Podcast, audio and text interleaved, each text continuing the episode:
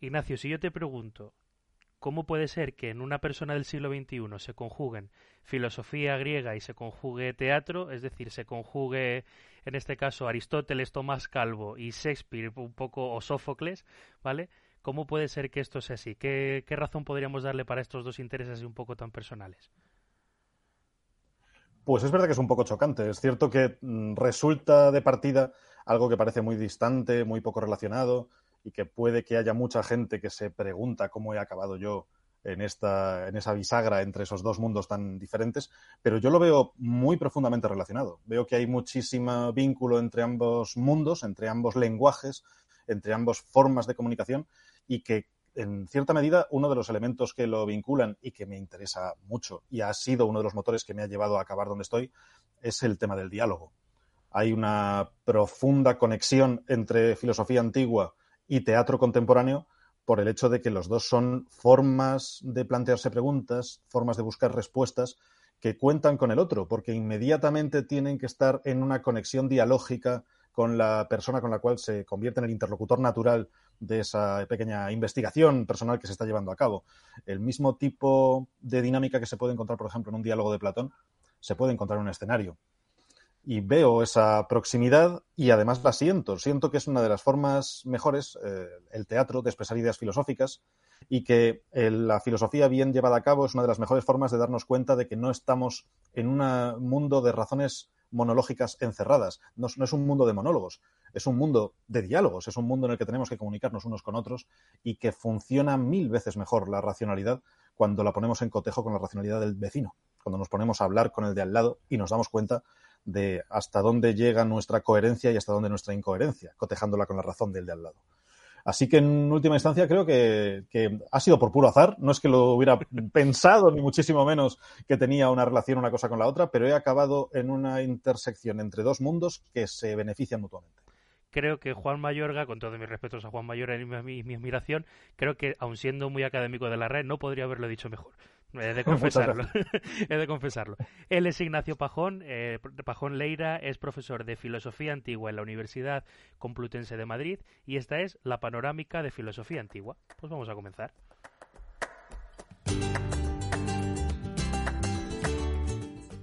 Panorámicas de Filosofía.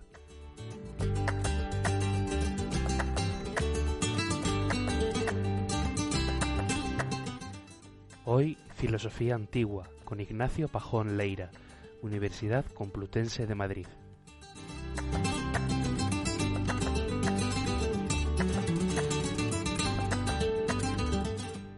Vistas estas relaciones un poco peculiares y insisto, quien quiera conocer a Ignacio, es que yo creo que al final hay que hacer mucho más este ejercicio. Es decir, yo podría presentar todo lo que podríamos conocer de él, conocer su faceta un poco más personal, pero yo, y se lo reconozco a él también, eh, a su net es un poco algo abrumador también. Entonces, bueno, yo os invito a que os, os animéis a visitarlo también, a los oyentes, porque he visto cosas tan dispares como, por ejemplo, un artículo que eso a lo mejor lo podemos comentar en Petit Comité o aquí, en torno a la relación entre los cristianos y el cinismo por el suicidio de ay, Peregrino Proteo. Es decir, que me ha llamado mucho la atención el cómo lo, he conocido luego la historia, que es de, bueno, no nos vamos a entretener porque esto a nuestros oyentes no les interesa mucho, luego lo podemos debatir, ¿no? Pero mi pregunta, Ignacio, tal vez era de lo que estábamos hablando hace un momento fuera de micros. Es decir, los filósofos que se hablan un poco así en el currículum, el primero en definitiva es Sócrates, es decir, es el primero que le ponemos en sentido estricto nombre propio. Siempre además como un papel auxiliar, digamos, en confrontación con los sofistas. Además, es curioso ver cómo ese silencio en la escritura, ¿vale? Es decir, en no escribir en su producción, no tener producción escrita, pues siempre nos ha llamado mucho la atención, nos ha dado un personaje también algo teatralizado, es decir, conocemos esos testimonios por Aristófanes, por Genofonte, no solo por Platón, y en el fondo yo creo que sigue siendo la llamada de muchos, por lo menos la mía es uno de los personajes más atractivos, a meterse en filosofía. Yo te pregunto, Ignacio, ¿quién es Sócrates? También un poco por qué es la figura tan relevante como para establecer un criterio de presocráticos, socráticos o discípulos de Sócrates. Es decir, si nos haces una semblanza un poco de este personaje, yo creo que es tal vez por quien debamos empezar esta charla. Sí, es una pregunta muy buena y muy compleja de contestar porque realmente hay muchos, eh, hay muchos Sócrates distintos y contestar a quién es Sócrates en el fondo siempre es simplificar una cuestión muy compleja.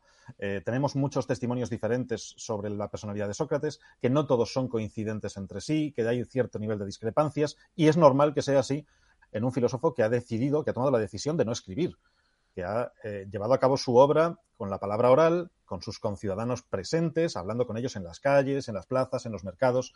Eh, no todo el mundo ha interpretado igual la conversación que ha tenido con Sócrates y no hay un texto con el que cotejarla que permita saber cuándo has interpretado bien a Sócrates y cuándo no. Y eso es lógico que haya provocado que haya muchas interpretaciones distintas. Has mencionado a Aristófanes, has mencionado a Genofonte, eh, tenemos incluso más, porque va a haber muchos socráticos posteriores, cada uno de los cuales lo va a interpretar de un, modo distinto. Platón es uno de ellos, pero también son seguidores de Sócrates eh, los cínicos, que son pensadores muy contraculturales, muy, muy cañeros, que quieren eh, cambiar la sociedad desde una perspectiva prácticamente que es, en cierto modo una anticipación del anarquismo.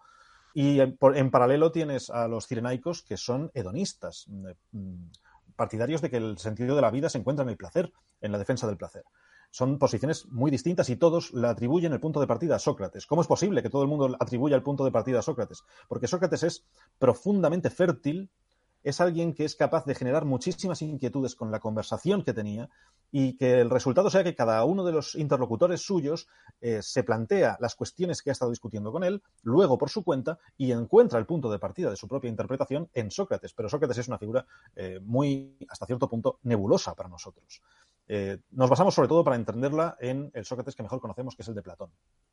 Pero eso es más una cuestión de que por azar conocemos mucho más ese Sócrates porque ha llegado hasta nosotros el texto en el que Platón ha fijado ese personaje teatralizado, literario, y se han perdido los textos en los que se fijaban las otras versiones. O se han eh, perdido mayoritariamente y tenemos solamente conservados eh, algunos eh, fragmentos con los cuales tenemos que reconstruir. Así que tenemos más ese Sócrates en la cabeza. Y pensando en ese Sócrates, ¿por qué es tan importante? ¿Qué es lo que hace que se marque tan profundamente en el antes y el después? Hasta el punto de que luego surge ese concepto de pre-socrático el concepto de socrático y el concepto de post-socrático. Bien, pues em, Cicerón dice que Sócrates fue el responsable de cambiar la perspectiva filosófica, de traer la filosofía del cielo a la tierra. Se refiere con esa frase a que Sócrates habría sido la persona que ha transformado la orientación básica de la filosofía, em, haciendo ver que una especulación que solamente tiene en cuenta la naturaleza, sin preocuparse por el papel que nosotros jugamos en ella y la relación que tenemos nosotros con ella, eh, es incompleta. Y por eso los presocráticos serían los antecesores, los anteriores a ese cambio de orientación, serían los filósofos que se han interesado solo por la naturaleza en un sentido puro, sin plantearse la relación de la persona con la naturaleza y, por lo tanto, sin plantearse el problema del ser humano. Y Sócrates habría introducido los problemas humanos en la discusión filosófica para ser un, poco estrictos, aquí tengo que también romper una lanza por los sofistas, porque esto no lo ha hecho Sócrates solo, esto lo ha hecho Sócrates con los sofistas. Y los sofistas que siempre aparecen como los malos de la película, somos un poco injustos con ellos. No es cierto que sean los malos de la película. Gracias a los sofistas se introducen temáticas en la especulación filosófica que no habían existido nunca antes, como vinculadas, por ejemplo, con la igualdad, vinculadas con eh, el cosmopolitismo, las primeras ideas pre-cosmopolitas aparecen ahí, vinculadas con cuestiones eh, económicas, son los primeros en plantearse cosas como que eh, todo el mundo debería poder dedicarse al cultivo de la filosofía, con independencia de que uno sea ya rico de partida y pueda hacer estas cosas de desocupados o no. Por lo tanto, también hay cosas muy interesantes en los sofistas y muy mm, humanas en cuanto a problemática. Pero sin duda, Sócrates es quien lleva eso a su máxima expresión, quien hace que la filosofía acabe teniendo dimensiones epistemológica, antropológica, sociológica, y que desde ese arranque se pueda desarrollar una perspectiva de pensamiento que tiene siempre al ser humano en cuenta, que tiene siempre en cuenta la posición que el sujeto ocupa, aunque la palabra sujeto sea aquí anacrónica, la posición que el sujeto ocupa con respecto a todo aquello que se convierte en su objeto de investigación. Si te encuentro gritaré a viva voz que prefiero verte que ganar la guerra. Levántate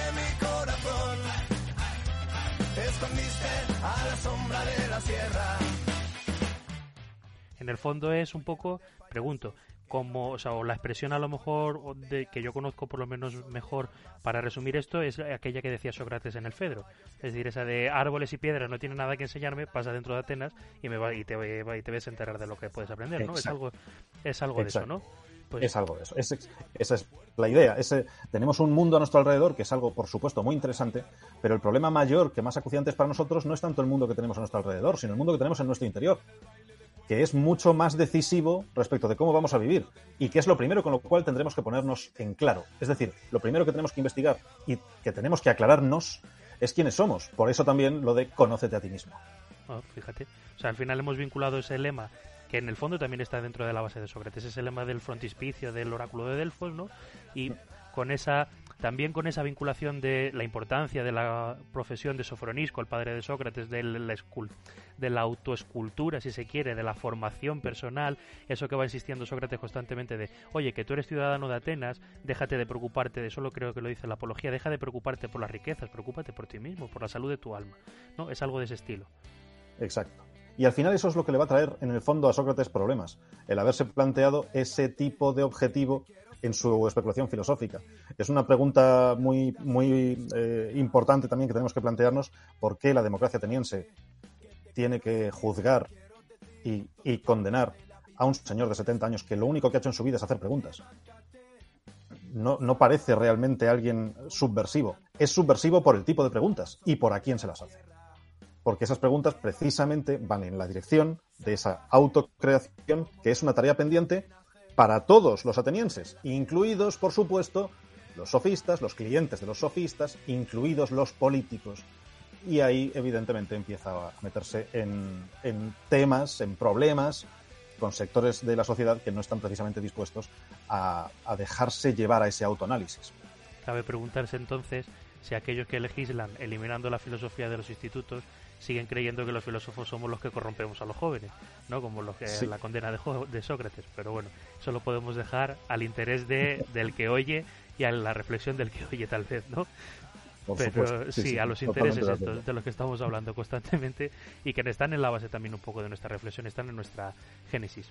De Sócrates nace también, no es que nazca, pero sí que evidentemente ese encuentro personal que tiene un Sócrates adolescente, un Platón, perdón, adolescente de 20 años, no tiene muchos más, cuando conoce a Sócrates, de ese encuentro es cuando nace un poquito esa ese interés por la filosofía platónica o por el desarrollo de su propia filosofía, el llevar adelante no este gran primer gran sistema, como ha venido a ser llamado en muchas de las leyes de educación, ¿no?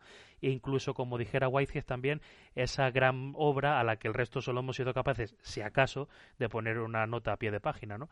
De Platón hay quien explica eh, como la reacción necesaria al mito, también como los sofistas, es decir, frente a la explicación mítica, un poco de eh, pues la explicación irracional, un poco la, la, explicación que no está basada en el sentido racional, quisiéramos decir tal vez protocientífico, en el sentido de racional, ¿no? Pero también a ser los sofistas como respuesta eh, ante ese relativismo, a ese todo vale, a ese, bueno, vamos a ver en función de poderoso caballeros don dinero, como a veces siento pintarlos como los malos de la película otra vez, ahora puedes hacer una apología de los sofistas, ¿no? Pero en ese sentido sí que es curioso, ¿no? Como Platón o porque podría haber sido cualquier otro, ¿no?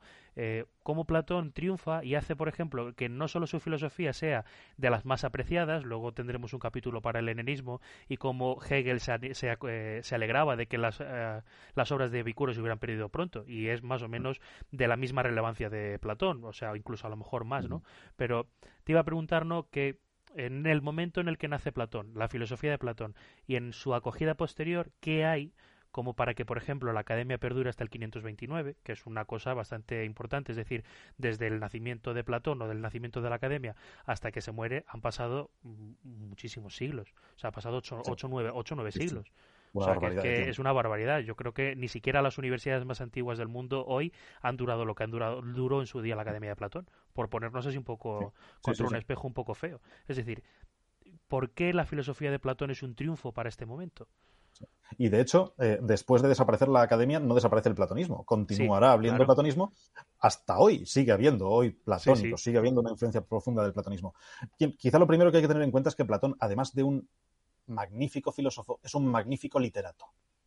Es alguien con una tremenda capacidad expresiva, con un dominio de las palabras como nadie, que construye unas obras literarias que no tienen prácticamente antecedente, el género del diálogo acaba casi de nacer y hay muy poca gente cultivándolo en la época de Platón, y convierte esas obras que deberían haber sido más bien primeras tentativas, ensayos para probar con un género que acaba casi de empezar a existir, las convierte en obras cumbre de la historia de la literatura y a la vez en obras cumbre de la historia del pensamiento.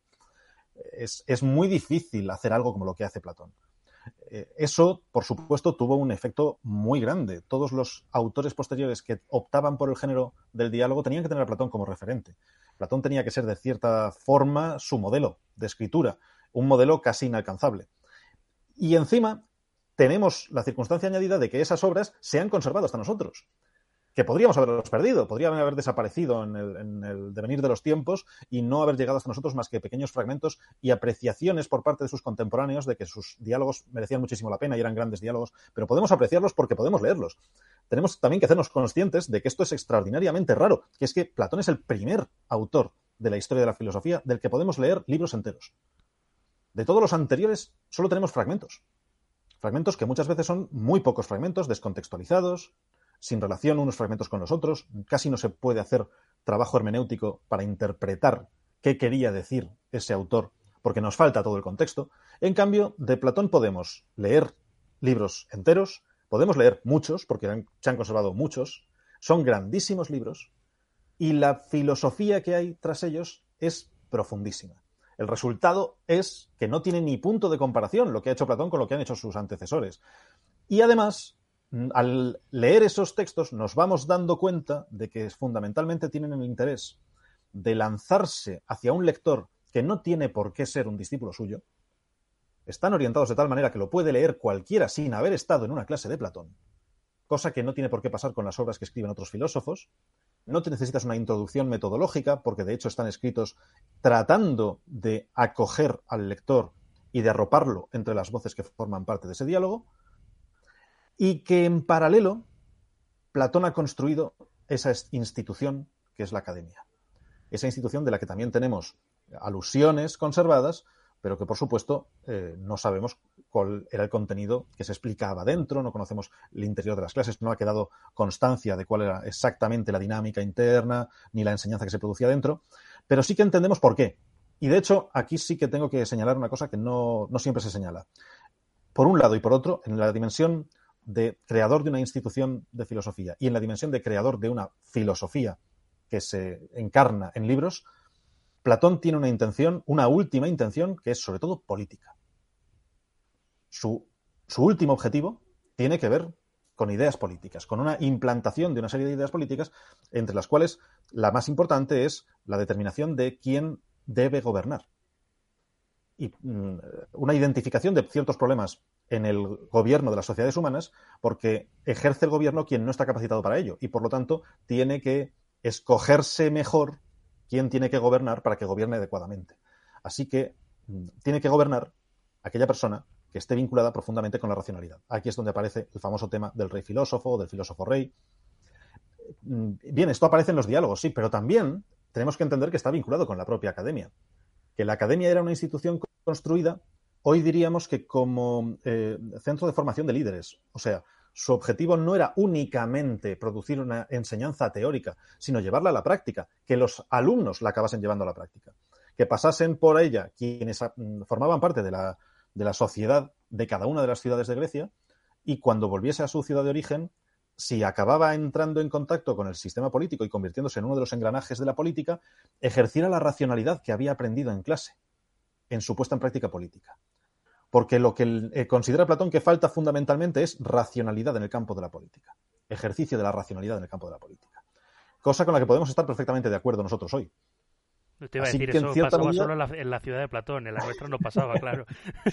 claro, en cierto modo, eh, lo, que, lo que hace Platón es responder a la misma inquietud a la que respondemos nosotros hoy cuando vemos problemas en el Congreso. Cuando vemos falta de racionalidad en el Congreso y demandamos hasta cierto punto que, se ejerza la racionalidad. Pues justamente es lo mismo que demanda Platón, que se ejerza la racionalidad a la hora de decidir qué ley se va a aprobar, y eso incluye no aprobar la ley que más nos conviene, sino la ley que mejor es, la ley que mejor va a funcionar con independencia de que sea la que nos conviene o no. Claro, eh, su idea es que esto solamente se va a poder llevar a cabo a través de un proceso educativo, que la educación, en última instancia, es esencial para que la política vaya por un camino correcto. Quizá es incluso desde cierto punto de vista demasiado optimista, porque en el fondo está pensando que simplemente con el hecho de que alguien se dé cuenta de lo, del sentido profundo que tiene desprenderse de los propios intereses, lo va a hacer. Y que se le puede, por lo tanto, enseñar. Y con enseñarle será suficiente. Eh, a veces da la sensación de que ese optimismo no está del todo justificado. Pero es uno de los motivos que lleva a que la academia tenga tanta influencia cultural y sea tan duradera. Es que no trata de ser originalmente simplemente una institución que se dedique a algo puramente teórico sino que trata de tener un efecto sobre la sociedad, un efecto directo sobre la sociedad, un efecto que también la sociedad está demandando, porque la propia sociedad está regida de maneras eh, un poco anárquicas, caóticas y poco justificadas. Y no solamente pasa en una ciudad en concreto, sino que está pasando en toda Grecia. En las ciudades que se están rigiendo por un sistema democrático, en las que no. Así que hay una demanda social de un cambio que puede estar fundamentado en un sistema educativo nuevo y Platón está respondiendo a esa demanda. Eso vinculado con la maravillosa habilidad de Platón con las palabras hace que eh, sea un combo perfecto. Por un lado tienes una institución que tiene un gran nivel de éxito entre todo aquel que aspira a gobernar y por otro lado tienes un corpus textual que justifica perfectamente por qué es necesario replantearse la forma de ejercer el gobierno. Y lo hace vinculándolo con un sistema completo que alude a todo, absolutamente a todo. Tiene algo que decir sobre cualquier problema que puedas plantearte. Por eso dice Whitehead eso de que eh, en el fondo no hacemos otra cosa que poner notas a pie de página, porque los temas los ha agotado Platón, ya ha tratado todos los posibles. Sí, y es que en el fondo la única crítica, por ejemplo, que se le ocurre, creo, a aquel que se acerca por primera vez a la filosofía de política de Platón a la altura del siglo XXI es criticar el modelo de democracia que nosotros tenemos tan idealizado y que, bueno, que decimos, pero Platón era un antidemócrata, pero ¿cómo puede ser? Y enseguida, pues este era un autoritario. Claro, pero es que hay que pensar que esa academia o esa filosofía política es tal vez el mejor tributo, si se quiere, ¿no? a la muerte de Sócrates que había muerto condenado por una ley injusta.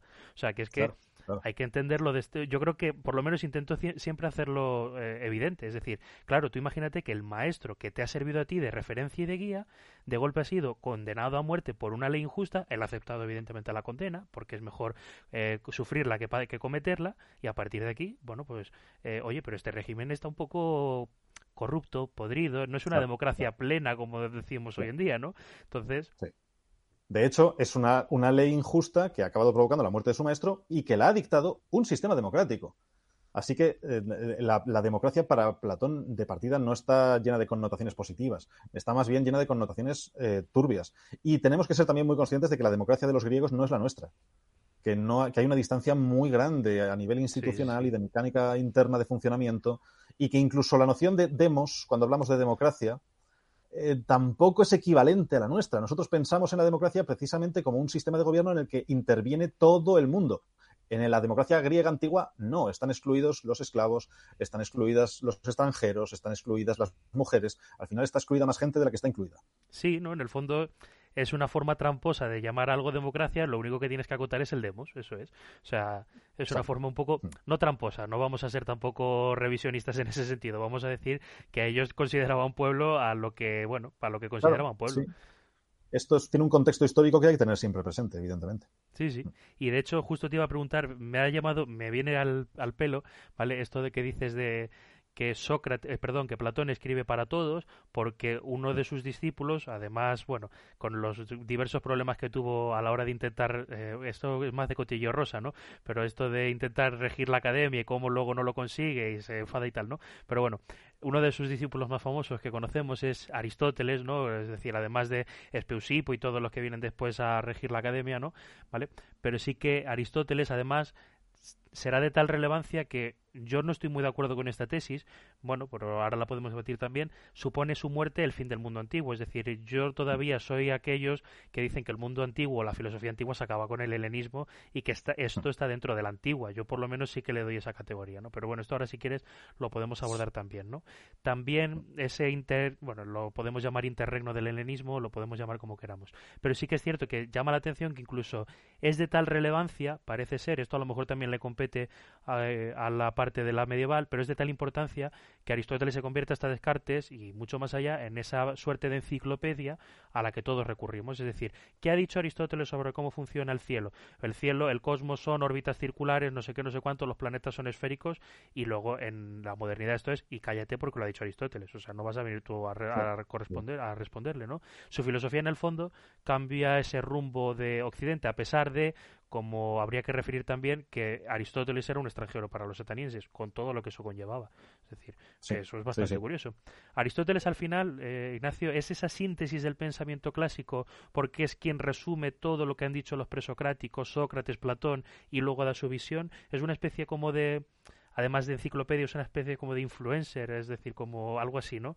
Que una especie de figura de referencia a la que acudir, a pesar de que evidentemente la intención con la que escribe Aristóteles no es la misma que la de Platón. claro, ni la forma de escribir, ni la forma de escribir. De, hecho, eh, eh, la dinámica de sus, de sus textos no tiene nada que ver, está alejadísima, pero también tiene que ver precisamente con el objetivo que tiene Aristóteles detrás.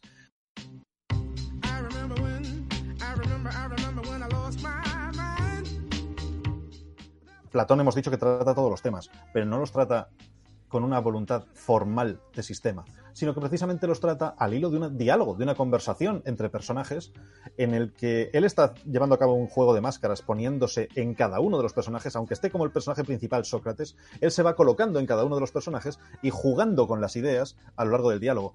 Eh, Aristóteles no hace eso, Aristóteles es mucho más seco, mucho más preciso, porque lo que intenta es eh, construir desde la propia textualidad de sus libros un sistema. Un sistema en el que para cada tema haya un libro y no haya un libro que se sale de su tema. O sea, que haya una correspondencia directa entre los temas que son los temas naturales, o sea, los, los temas a los que corresponde cada parte, cada sección del conocimiento posible, y su propia textualidad. Y por eso hay unos tratados de física, hay unos tratados de metafísica, hay unos tratados de ética, hay unos tratados de política. De, a cada uno de ellos luego eh, los editores posteriores les darán la forma concreta en cuanto a división en eh, libros, capítulos, etcétera, pero lo que tenemos claro es que intenta no dejarse absolutamente nada. Y por lo tanto, sí, en cierto sentido se puede comparar con Wikipedia con, una, con, mucho sentido. Es que, de hecho, la idea que está detrás de Wikipedia es la idea de conocimiento universal, que es en cierto medida la idea que había detrás de la Biblioteca de Alejandría, que en cierta medida es una evolución del propio pensamiento aristotélico. Está fundada por aristotélicos y lo que quieren hacer los directores de la Biblioteca de Alejandría es lo mismo que ha hecho Aristóteles, recopilar todo el conocimiento posible, de manera ordenada, Claro, eso supone un tipo de forma de textualidad muy diferente y a veces nos ocurre que nos planteamos que Aristóteles es mucho más aburrido que Platón. Bueno, eh, hay que entender por qué, aunque a veces sea cierto, hay que entender por qué. Eh, eh, lo, es, lo es, sí, sí, lo es. Lo es igual que, si te lees un diccionario. El, diccionario no, es, más aburrido leerte una enciclopedia o un diccionario que leerte una novela. Claro, por supuesto, evidentemente. Pero la voluntad que hay detrás del diccionario o de la enciclopedia no es la misma que la voluntad que hay detrás de la novela. Y la de Aristóteles, precisamente, es la de construir ese marco que luego nos vaya a servir a todos para todo. De hecho, es muy interesante darse cuenta de que escojas la carrera que escojas, cuando te pones a estudiar la carrera que sea, el primer día de clase de Aristóteles te van a hablar. 100% seguro. Porque sea lo que sea lo que vas a estudiar, lo ha empezado Aristóteles. Incluso el punto de partida, sí. Incluso informática, incluso informática. Te metes en cualquier lado y el punto de arranque tiene que ver con Aristóteles. Decíamos, hablábamos antes de teatro, es que si eh, el primer día en una, en una carrera de teatro en el que estás estudiando dramaturgia o dirección o interpretación, también te van a hablar de Aristóteles. Donde te metas, el, punto de partida va a ser Aristóteles precisamente porque ha hecho el ejercicio de acotación completa de todos los campos posibles y su delimitación perfecta.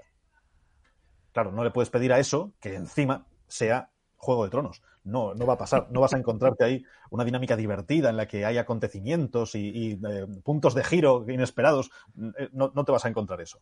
Y, a pesar de todo, bastante consigue con no ser siempre aburrido, porque de vez en cuando tiene pasajes que son bastante divertidos. A mí, en concreto, hay, por ejemplo, el libro Alfa de la Metafísica me parece muy dinámico se, lee muy bien. Es una historia de la filosofía anterior a sí mismo y lo está contando con, gracia y con, dinamismo. Eh, no siempre va a poder hacer eso, claro. Por ejemplo, a lo mejor un libro de lógica pues va a resultar un poco más pesado. Yo estoy pensando incluso en el ejercicio traumático de leerse el libro quinto de la metafísica. sí, sí, sí, sí, Hay, hay, pasajes en los que te das cuenta de que em, tienes que leerte diez veces cada párrafo, no solamente por la dificultad, sino también por mantener la concentración, que es bastante complicado en algunos pasajes. Sí. Sí, sí, Y a pesar de todo, eh, siempre se le saca partido a la lectura de Aristóteles. Siempre. No hay nunca un momento en el que tengas la sensación de leyendo Aristóteles he perdido el tiempo. Eso es imposible. Todo lo que leas de Aristóteles te acaba construyendo la estructura mental para entender mejor las relaciones entre temas.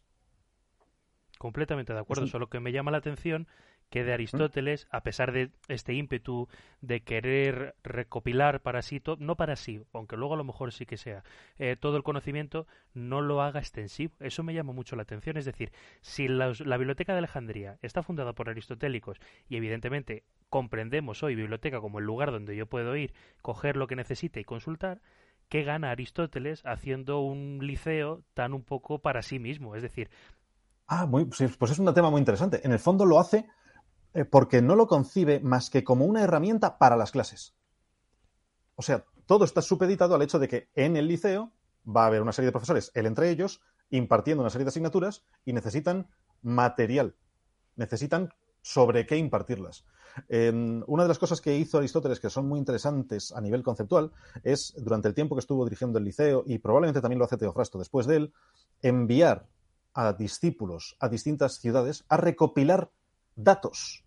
Datos biológicos, datos botánicos, datos astronómicos y, datos políticos. Y entre esos datos, por ejemplo, hacer una recopilación de las constituciones de las ciudades. Para llevar una copia al liceo y que haya una copia de cada constitución posible, que haya un herbario de cada región posible, que haya, que haya por lo tanto, un material, una serie de colecciones, de grandes colecciones de material eh, investigador sobre la cual poder trabajar para poder producir manuales sobre los cuales poder impartir las clases es que en última instancia lo que está haciendo es empezar a construir las herramientas con las cuales fundar lo que nosotros concebimos como una universidad, antes de que exista una universidad como tal. Así que sí, es cierto, no es para la difusión, porque su voluntad es más que nada eh, eh, instrumental. Su voluntad es crear un corpus de herramientas con la que poder empezar a trabajar. Eh, a nosotros, en el fondo, eso puede hasta darnos igual, porque hoy ha llegado hasta nosotros ese material y nosotros hoy podemos asistir a clase de Aristóteles sin asistir. Podemos introducirnos en el material con el que se habría dado la clase, pero evidentemente es mucho más difícil que sencillamente sentarte y escuchar una clase. Ahí tenemos que hacer un ejercicio muy eh, poderoso de hermenéutica o tener la suerte de tener delante un profesor que entienda bien el material con el que está trabajando y sea capaz de explicárnoslo con claridad. Ahí el papel del profesor a la hora de estudiar Aristóteles es importantísimo mucho más que a la hora de, leer a Platón. A Platón se, le puede leer eh, sin una guía específica con mucho placer. Pero Aristóteles, para sacarle verdaderamente placer, te hace falta un profesor que te eche una mano en orientación, en interpretación, en comprensión de lo que está detrás. En ver por qué lo está, está escribiendo lo que está escribiendo. Sí que tenía entendido, y esa era tal vez eh, un poco el fondo también, que había alguna suerte de tratados que eran como exotéricos, es decir, y luego ya los del propio, digamos, los de los iniciados. Y esos tratados de los iniciados era un poco como, bueno, bueno, y esto es solo para gente que sea un poco de mi talla. O sea, esa era la era un poco también, es decir, no estoy acusando a Aristóteles de cierto esnovismo, aunque un poco sí, ¿vale? Pero no pasa nada, porque en aquel momento pues era, yo supongo que lo habitual, pero sí que me llama la atención como una suerte de saber inmenso de golpe se queda encerrado en sí mismo y por lo tanto esos tratados tal vez escritos más para el disfrute del lector o tal vez escritos de un modo mucho más, no lo sé, ¿vale? Pues han quedado perdidos por, por su solipsismo, porque no han salido de sí. De hecho, uno de los problemas que tenemos es que esos tratados que estaban más eh, orientados a ser disfrutados por el lector y a, eh, expandirse, se nos ha conservado muy poco y no somos hoy en día capaces del todo de determinar si son solo una etapa vital y los escribe en su juventud o si siguió escribiendo algo de eso después, pero no, se ha conservado. Y hasta cierto punto la responsabilidad de que no se haya conservado la tiene la reaparición de los textos de Aristóteles, porque hay toda una historia antigua que cuenta que los tratados que hoy conservamos se perdieron durante mucho tiempo eh, los, legó Aristóteles a su discípulo Teofrasto y Teofrasto a su discípulo Neleo, pero este ya solamente los deja almacenados en un sótano, se pierden, pasa muchísimo tiempo en el que nadie puede leerlos, nadie puede conocerlos, y cuando reaparecen y son recuperados, editados, ordenados y publicados, eh, la aparición de ese nuevo material llamó tanto la atención y hubo tantos copistas que se pusieron a copiar esos materiales que habían sido hasta ese momento casi desconocidos, que los materiales ya conocidos de Aristóteles no los copia nadie. Fíjate, esa historia, este, esa historia no me la sabía yo. Sí, pues es, una, una, dinámica muy interesante de pérdida de material. O sea, se pierde el Aristóteles conocido hasta ese momento por la aparición del desconocido. Y es una cuestión de moda. Fíjate. Pero claro, el resultado es que hoy hemos mm, perdido el acceso al 90% del material que estaba pensado por Aristóteles para todos los públicos. Y solo nos queda el material para expertos que fue justo ese que reapareció y que, y que requiere mucho más trabajo, mucha más eh, preparación para poder acceder a él. Hay una, edición del Protréptico de Aristóteles, reconstruyéndolo en función de lo que ha quedado, que nos da una cierta idea de cómo eran esos materiales de Aristóteles que estaban más pensados para la difusión. Pero es eh, reconstrucción, es hipotético. No sabemos si exactamente esa era la forma que tenía el Protréptico de Aristóteles o no. Fíjate, yo creía que era bueno, es una cosa curiosa, ¿no? O sea, al final se deducen cosas que no se tienen por qué deducir a lo mejor, como que ese segundo libro de la poética, que del que luego sobre el que Humberto Eco crea este el nombre de la rosa, ¿no? Pues que parece que se pierde porque era una cosa mucho más conocida y que vamos a empezar a dar paso a la tragedia más que a la comedia, ¿no? Una cosa es un poco... Es, posible, es posible, pero no, podemos estar del todo seguros de que sea así. Eso es una posibilidad que formase parte de estos textos que eran más conocidos y que estaban más difundidos. No lo sabemos bien realmente. Bueno, a lo mejor he hecho una pendiente resbaladiza y estoy dispuesto a reconocer que lo he hecho. pero, bueno, así por un, porque hemos recorrido así un poco a grosso modo, así grosso modo, mm. la historia de la filosofía, digamos, vamos a decir, canónica, vamos a decir, más conocida dentro de lo que puede ser un estudiante de bachillerato, pero me interesa mucho que nos insistas en dos puntos. Y a lo mejor tu dinámica la tienes mucho más complicada porque el que hace moderna puede ir entroncando tal vez a ese Spinoza con Descartes o Leibniz, puede meter por ahí a Locke o lo que fuera. Es decir, que es como una, una versión B, una versión, si quieres decirlo, de marca blanca o algo por el estilo, y que parece que nos hemos quedado con el filósofo más de peso, pero en tu caso es que los equipos o los grupos en los cuales, o que les quedan fuera del canon, del fuera del currículum, están antes de lo que hemos visto y después de. Es decir, parece que saltamos muy por encima de esos presocráticos que, en cierto modo, orientan toda esta filosofía hasta empezar con Sócrates, es decir, evidentemente todo, ya lo hemos dicho, todo lo que Sócrates reflexiona en torno a la persona es imposible si no hay alguien que ya en cierto modo ha agotado la reflexión por la naturaleza. O sea, no, es posible hacerlo más o menos de este modo. Luego después eh, este helenismo probablemente sea la mejor respuesta, y esto creo que te lo he medio escuchado a ti, a este periodo de crisis y a una situación vital a la que la filosofía, como buena filosofía, tiene que responder sí o sí. Una situación de crisis, una situación de haber perdido el norte.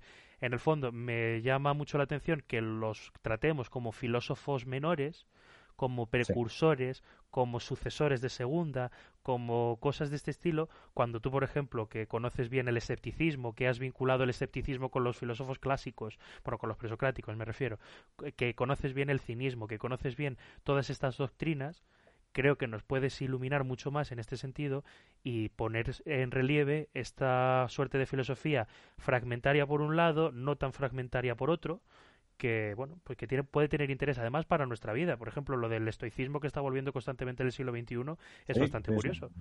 O sea no sé no sé cómo nos puedes iluminar muy bien y hacernos aquí estos dos guiones este para atrás y este para adelante. Pues eh, recojo el guante porque me interesan mucho además estos campos en concreto. Yo diría que eh, de partida uno de los motivos por los que hemos acabado considerando eh, tan importante una parte de la historia de la filosofía antigua y hemos despreciado tanto otra es porque nos hemos creído que lo que se conserva es lo mejor. Nos hemos creído que lo que acaba eh, atravesando el fluir de los tiempos sin deteriorarse es la quinta esencia, lo, de más calidad de lo que se había producido en esa etapa. Y no tiene por qué ser así.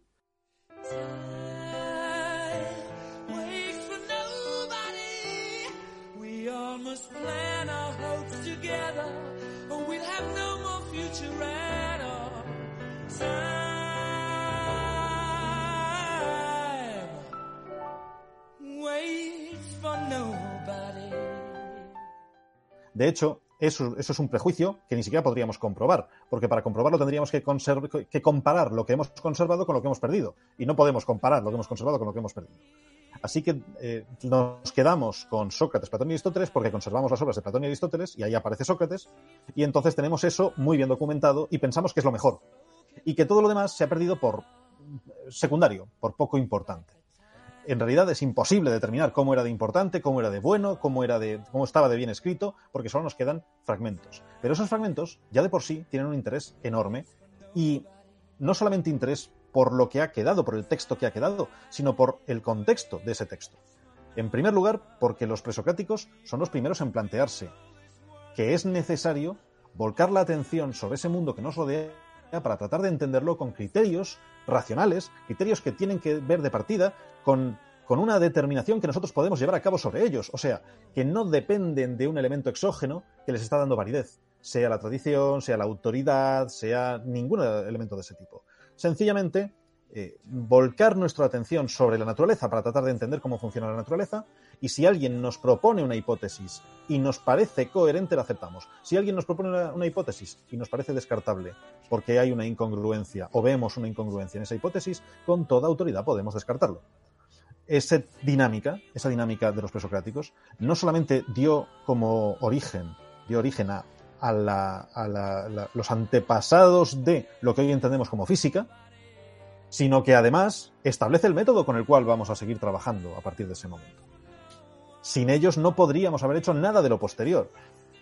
Y eh, se plantean muchísimas de las posiciones posibles sobre cómo funciona el mundo a nuestro alrededor, sobre de qué están hechas las cosas y cuáles son los procesos que las vinculan y las unen.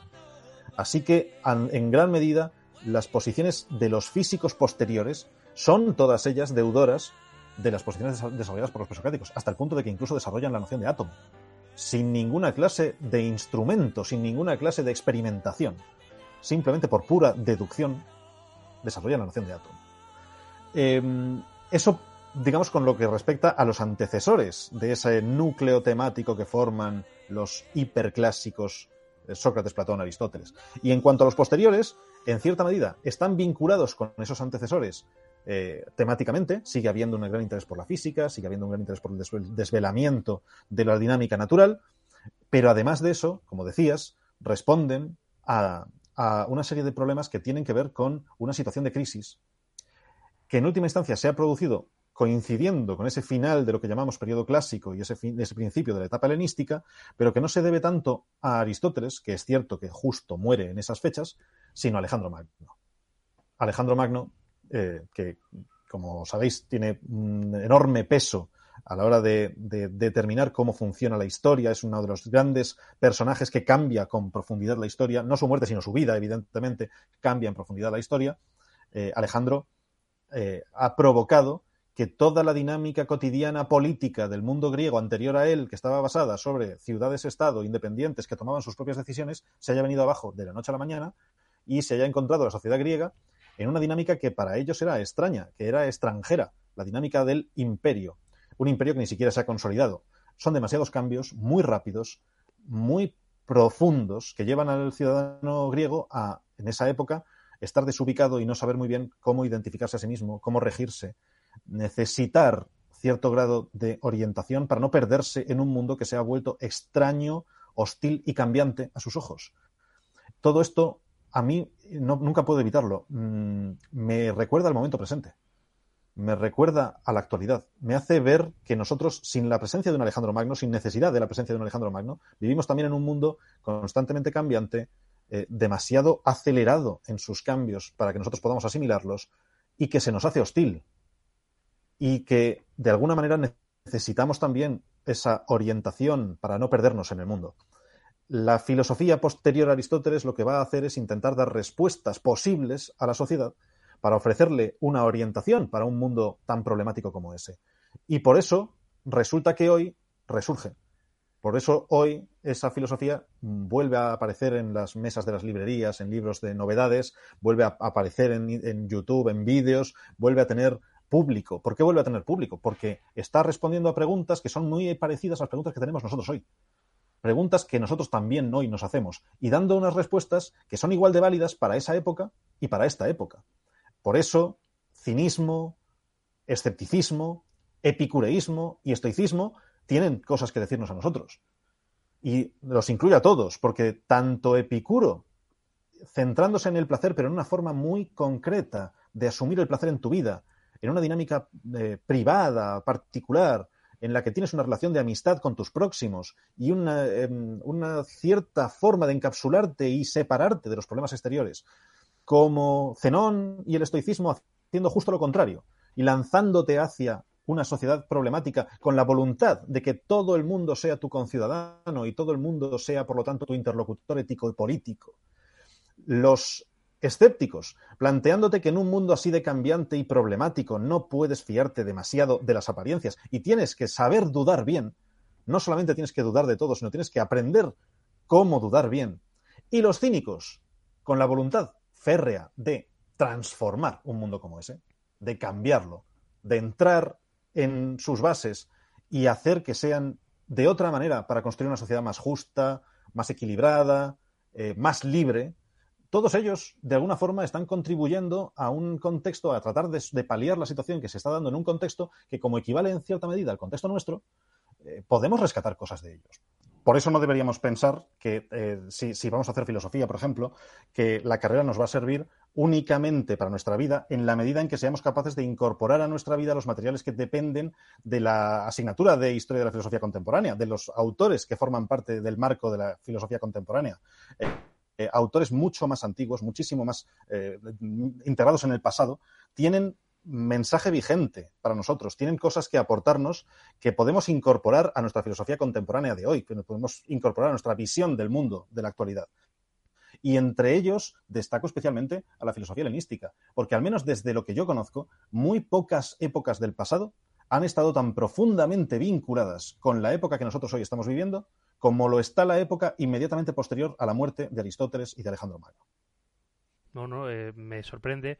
Tal vez así podamos justificar esa leía, bueno, escuchaba a, a, Carlos García Gual en un ciclo en el que participaste de filosofía en la Fundación Juan Marc, que decía que yo, ¿no? Ese ímpetu que tenía un tal Filodemo de Gádara cuando hizo, mandó construir un muro en el cual se veían todas las nociones de Epicuro y cómo eh, a la altura del siglo V, si mal no recuerdo, creo que decía, eh, bueno, se, la gente se alegraba mucho porque de aquello ya no quedaban más que piedras y que se habían quedado en las casas. Hegel decía aquello, ¿no? De que, bueno, que qué bendición que se hubiera perdido la filosofía de Epicuro, porque yo creo que en ese es muy lo que decías tú, que en ese sentido no es tanto que haya pervivido lo mejor o la quintesencia de la, de la filosofía antigua, sino que ha pervivido lo que estaba de moda en aquel momento, lo que se pudo salvar más para según qué intereses. Tampoco quiero hacer un poco esa tesis de Amenábar, de Ágora y lo que quieras. Tampoco quiero ser un poco de esa, un poco tan capcioso, ¿no? Pero sí que es cierto que pervive lo que se adaptó mejor a su momento y que el otro pues se terminó perdiendo mm, desgraciadamente, porque no hay una interpretación buena de Epicuro que intente vincular eso del hedonismo con el placer de venga a beber y venga eh, placeres terrenales, podríamos decir. o sea, que es una esteta total. Lo que pasa es que, mm, bueno, hay una mala interpretación, los llamamos los cerdos porque no saben mirar para arriba y se acabó. O sea, sí que me parece muy relevante ese elogio de lo que decías, de la amistad, de la vida natural, de la vida sencilla, de la vida de, eliminando los temores, que es un tanto incluso si quieres, salvando las distancias, es un tanto incluso budista si quieres, eso de eliminar el deseo, eliminar los temores, eliminar este tipo de cosas, que a lo mejor por eso debería resurgir más esa carta meneceo en nuestro día a día, ¿no? Eh, el escepticismo en el cual tú estás especializado en torno a no dar por sentado según qué dogmas, y esto es relevante también para nuestro día cotidiano, ¿no? No sé, a mí me parece que sí que desgraciadamente lo tenemos que hacer, como dices, eh, en cuestiones hermenéuticas, es decir, pues tenemos una serie de fragmentos y vamos a intentar interpretar qué nos quería decir este individuo por aquí, pero bueno, sí que me parece que es relevante traerlos a, a colación por lo que bien dices. Es que es, exactamente eso. Tanto los presocráticos como, por ejemplo, que a veces nos cuesta un tanto estudiar a Parménides, bueno, pues desgraciadamente nos cuesta por su nivel de abstracción, pero sí que, por ejemplo, eh, no está de más tal vez revisitar ese, por ejemplo, ese ejemplo que tan bien se supo adaptar en un tiempo también tan convulso como el del Imperio, los primeros estos del Imperio, como fue el estoicismo de Marco Aurelio, de Seneca y de todo este tipo de cuestiones, que yo creo que también es un copia y pega tal como lo estamos haciendo hoy, no sé, o sea, es como una libre inspiración de Séneca en torno a ese estoicismo antiguo de ver cómo podemos eliminar esa, esas pasiones, esas, digamos, o ese deseo de querer sobreponerse al destino más que aceptarlo, es decir, ser consecuentes con el destino, no tampoco ser derrotistas, pero ser consecuentes. Y además darnos cuenta de que está en nuestra mano eh, juzgar, que somos plenamente libres para ejercer de una u otra forma nuestra facultad de juzgar y que somos nosotros los que vamos a juzgar una situación como buena o como mala y por lo tanto a proyectar sobre nosotros el peso que tiene el resultado de que hayamos juzgado que la situación es buena o es mala. Eso, eh, tanto Séneca como Marco Aurelio, como Epicteto, muestran muy claramente que tenemos una gran libertad para ejercer el juicio de tal manera que nos, nos, autoliberemos de la presión de, la interpretación de que algo es malo de por sí, de que algo es bueno de por sí, de que algo es deseable o indeseable de por sí. Sí, eso yo es una etapa preciosa y lo veo perfectamente vinculado con la, con la actualidad. Completamente de acuerdo, completamente de acuerdo.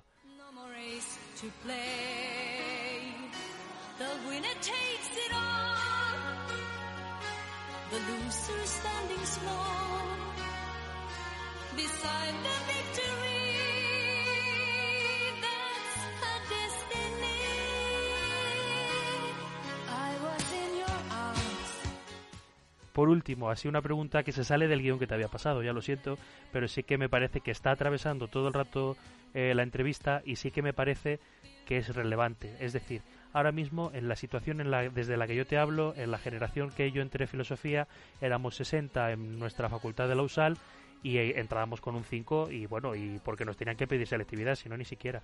Hoy en día creo que se está quedando por un 8 la nota de corte, que ya es bastante. En todas las facultades eh, está empezando a subir la nota de corte y eso da impresión de que hay más gente animándose a hacer filosofía. Tal vez no como primera opción, eso tal vez hay que reconocerlo, pero sí que hay gente que está empezando a tomar el valor que tiene este tipo de estudios, este tipo ya no tanto de orientación vital, pero sí una forma distinta de acercarse a, la vida en, buena medida, ¿no? Te iba a preguntar, ¿es difícil acercarse a la filosofía? Eh, tal vez sea difícil también comunicar en casa que parece que es algo raro, ¿no? Oye, en lugar de querer hacer economía o en lugar de hacer cosas que voy a empezar a aplicar, voy a hacer filosofía, que es una de las carreras con menos salidas, es la tercera con menos salidas que tiene. Eh, si tú tuvieras a un estudiante delante de ti que los has tenido ya en primero de carrera, pero lo tienes en el año previo de papá, mamá, quiero hacer filosofía, quiero dedicarme a esto y siento que esta es mi vocación, ¿qué consejo le darías? Yo de partida que, se lance, desde luego, que animo a todo el que quiere estudiar filosofía, a todo el que le interese, a que lo haga y creo que es una de las mejores decisiones que puede tomar en su vida. Sobre todo, mm, no decisión para, sino decisión en sí misma. Es una magnífica decisión que te va a aportar mucho, que realmente te va a servir para entender mejor la realidad, para eh, estar estudiando algo que en todo momento tengas la sensación de que te está construyendo y de que te está ayudando a aportarte herramientas con las cuales forjar tu propia personalidad, forjar tu propia persona, desde una perspectiva enormemente libre, con mucha eh, capacidad de comprensión de las eh, consecuencias que tiene cada uno de tus actos, de tus decisiones, de tus ideas, incluso eh, me parece una de las carreras que más está capacitada para, no significa que siempre vaya a pasar, pero que más está capacitada para acabar con el dogmatismo, para hacerte alejarte de tus propios dogmas, de, tus propios prejuicios conceptuales y ponerte en cuestión hasta el punto de lograr ser alguien más crítico. Por supuesto, insisto, esto no tiene por qué pasar el 100% de las veces, pero por lo menos te da la herramienta para que puedas hacerlo, para que puedas aspirar a hacerlo. Y entiendo que es una gran dificultad, es un trago bastante complicado, decirle a tu familia qué es lo que quieres estudiar. Para empezar, porque no suele haber demasiada idea de qué es lo que hace la gente de la Facultad de Filosofía. ¿Qué es eso que se hace ahí dentro? Eh, se ha creado una barrera muy fuerte entre el dentro y el fuera de la Facultad de Filosofía. Por culpa nuestra, más que nada. Sí, sí, ¿eh? no, no, no, totalmente de acuerdo. ¿eh? Eso es una autocrítica que deberíamos hacer nosotros. Es una autocrítica que tenemos que hacer, pues, por supuesto. Es nuestra culpa que nos hayamos casi dedicado a no explicar de qué es lo que va, de lo que hacemos nosotros, a separarnos de la calle, a encerrarnos en un espacio que nos es cómodo, que es el espacio aula, el espacio facultad, que se convierte en nuestra torre de marfil y que se distancia por completo de la dinámica social, de la problemática social, y el resultado evidente y lógico es que la calle no sabe qué es lo que se hace en el aula, que, no se sabe de, de, qué va nada de lo que ocurre en el mundo académico de esa gente rara que se dedica a filosofía. Con razón, no se sabe. Bien, eso deberíamos esforzarnos, y eso lo digo por mí, y lo digo por ti, Víctor, y por cualquiera que se dedique a este tipo de trabajo. Deberíamos esforzarnos porque poco a poco deje de pasar, por mucho que sea una tarea muy larga y muy complicada, y deberíamos esforzarnos porque tenemos que hacernos entender, tenemos que buscar comunicarnos bien, con claridad, con comprensión, eh, eso por un lado, pero por otro, al mismo tiempo, también tenemos que eh, ser conscientes de que esa problemática ya existe y que hoy en día un estudiante que intente mm, decirle a su familia que quiere estudiar filosofía va a tener dificultades incluso a la hora de explicar por qué qué es lo que le interesa de la filosofía y por qué eso le ha llamado la atención. Y va a caer, eh, en cierta medida, el peso de la discusión alrededor de la cuestión de la empleabilidad. La cuestión de la empleabilidad también me parece resbaladiza y problemática. Sí, es cierto, es, hay carreras que te, que te garantizan hasta cierto punto, entre comillas, hoy en día garantizar, garantizar nada, garantiza nada, pero medio garantizan una salida laboral rápida eh, con facilidad pero mm, la cuestión de la empleabilidad no debería girar solamente alrededor de la rapidez con la cual consigues un trabajo, sino también alrededor de la calidad del trabajo que consigues, el tiempo que ese trabajo va a durar, la frustración que ese trabajo te va a producir, la identificación que vas a tener con tu tarea cuando desarrollas ese trabajo, la alienación que se te va a producir, la sensación de alienación que se te va a producir cuando te, te des cuenta de que ese trabajo lo estás haciendo para algo que no es para ti todo eso tendría que ponerse todo en el cómputo a la vez. Y si pones todo eso en el cómputo a la vez, a lo mejor resulta que filosofía no queda tan mal en el ranking, no queda tan mal clasificada. No, no, visto así, no, desde luego. ¿eh? Porque claro, sí, es cierto, es una, a lo mejor vas a tardar más en tener un trabajo del tipo que quieres, pero ese trabajo probablemente te va a aportar luego muchísimo más. Y yo, hasta donde yo conozco, y llevo ya muchos años dando clase a alumnos en la facultad y he tenido contacto con muchos años después, no he visto a ni uno solo morir de hambre. No, lo del tema de nos morimos de hambre no, no he visto que ocurra.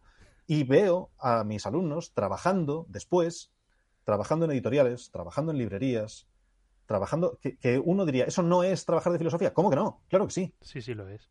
Claro que lo, es. Sí lo es. Eso también es trabajar de filosofía. Trabajar en una editorial eh, contribuyendo a la selección de qué textos se publican, lo haces desde tu ejercicio de la filosofía y desde tu incorporación de la filosofía en tu carrera para luego proyectarlo sobre la sociedad. Trabajar en una librería, que me parece uno de los trabajos más bonitos que se puede tener.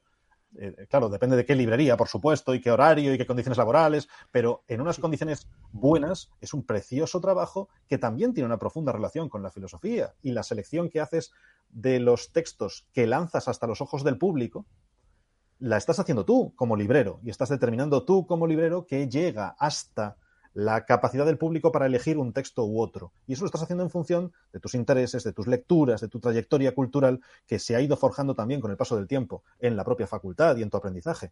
Eh, ese tipo de trabajos son también trabajos de filosofía y son trabajos en los que veo a la gente muy feliz. Al menos los, los ex estudiantes con los que tengo contacto y les pregunto cómo van, son muy felices con eso. Otros son profesores de filosofía en universidades, otros son profesores de, universidad, de, filosofía en institutos, en colegios privados. Eh, hay mucha variabilidad en eso y a todos ellos los veo con trabajos que sí, por supuesto, todo trabajo tiene la condición de ser un trabajo, por supuesto, pero no los veo en eh, una sensación de frustración y odio con respecto al espectro de lo laboral por estar donde están y hacer lo que hacen. Y sí que mm, tengo mucho contacto con gente que procede de otros ámbitos que a lo mejor les han producido una mayor facilidad para haber encontrado un puesto laboral, incluso aparentemente bueno, entre comillas, con rapidez, pero que viven su vida con un nivel de frustración muchísimo mayor y que se, se arrepienten de las decisiones que han tomado, incluso que tienen como la expectativa final de su vida, bueno, cuando me jubile, haré lo que quería hacer. Uf, si es lo que quieres hacer, mejor no lo dejes para tu epitafio. Si es lo que quieres hacer, hazlo antes. Hazlo antes, porque eh, al final la vida es lo suficientemente corta como para que merezca la pena tratar de no desaprovecharla. Completamente de acuerdo. O sea, yo creo que si, no lo sé, pero si hubiera que reformular el Hortensio de Cicerón, probablemente muchos de estos razonamientos estarían por aquí metidos. Al final es lo que decía, siempre me viene este tipo de frases. Cuando hablamos de vocación, de salidas, frustraciones y este tipo de preguntas, siempre viene aquello que preguntaba un tal Ignacio de Loyola, en este caso, que decía aquello de de qué te sirve ganar el mundo si al final vas a perder tu alma. Exacto, De qué te va a servir ganarlo todo si al final te vas a perder a ti mismo. O sea que no lo puedo suscribir más, ¿eh? O sea, de verdad estoy completamente de acuerdo con lo que has dicho. Te agradezco muchísimo esta hora que hemos echado aquí juntos, eh, recorriendo así a vista de águila, un poco a vista de pájaro, este, esta filosofía, esta filosofía antigua, esta filosofía que nos fundamenta en cierta medida, que es la piedra sobre la que vamos a empezar o es el gigante sobre el que nosotros vamos a empezar a caminar para descubrir las otras épocas y que nos hayas clarificado, que esto me parece muy relevante también, la relevancia de filosofía presocrática, de filosofía helenística, por qué deberíamos revisitarlos, por qué deberíamos coger las obras completas de Piguro que nos van a caber en un bolsillo, por qué deberíamos, desgraciadamente, por qué deberíamos revisitar este tipo de filosofía, este estoicismo, pero el estoicismo de verdad, no el estoicismo que nos quieren vender un poco, mm, digámoslo de autoayuda y vamos a dejarlo en autoayuda. vale, vamos a dejarlo en autoayuda y bueno, que nos ayudes en cierta medida a poner luces sobre estas sombras de la filosofía antigua, que también tiene mucho de teatro, dicho sea de paso. Ha sido un verdadero placer, Víctor. Ha sido un gusto poder tratar sobre este tipo de temas y espero que a todo el que escuche esta conversación le ayude a clarificar sus ideas sobre el tema y, le suscite interés, mm, no solamente el interés por lo que se acaba de decir aquí, sino por de dónde ha partido y que acabe yendo a la fuente de todo ello, que son los libros que tratan sobre el tema, que seguro que van a ser una grandísima aportación para todo el que se vuelque sobre ellos y, los lea. Así que ha sido todo un, placer y espero que haya sido lo más práctico posible y lo más útil posible. Lo ha sido, lo ha sido además corto, eh, directo y además con mucho sentido. O sea, que no se puede pedir mucho más, no se puede pedir mucho más, de verdad. Me alegro mucho. De verdad, muchísimas gracias, Ignacio. Cuídate. Gracias a ti. Igualmente. Nos vemos. Adiós.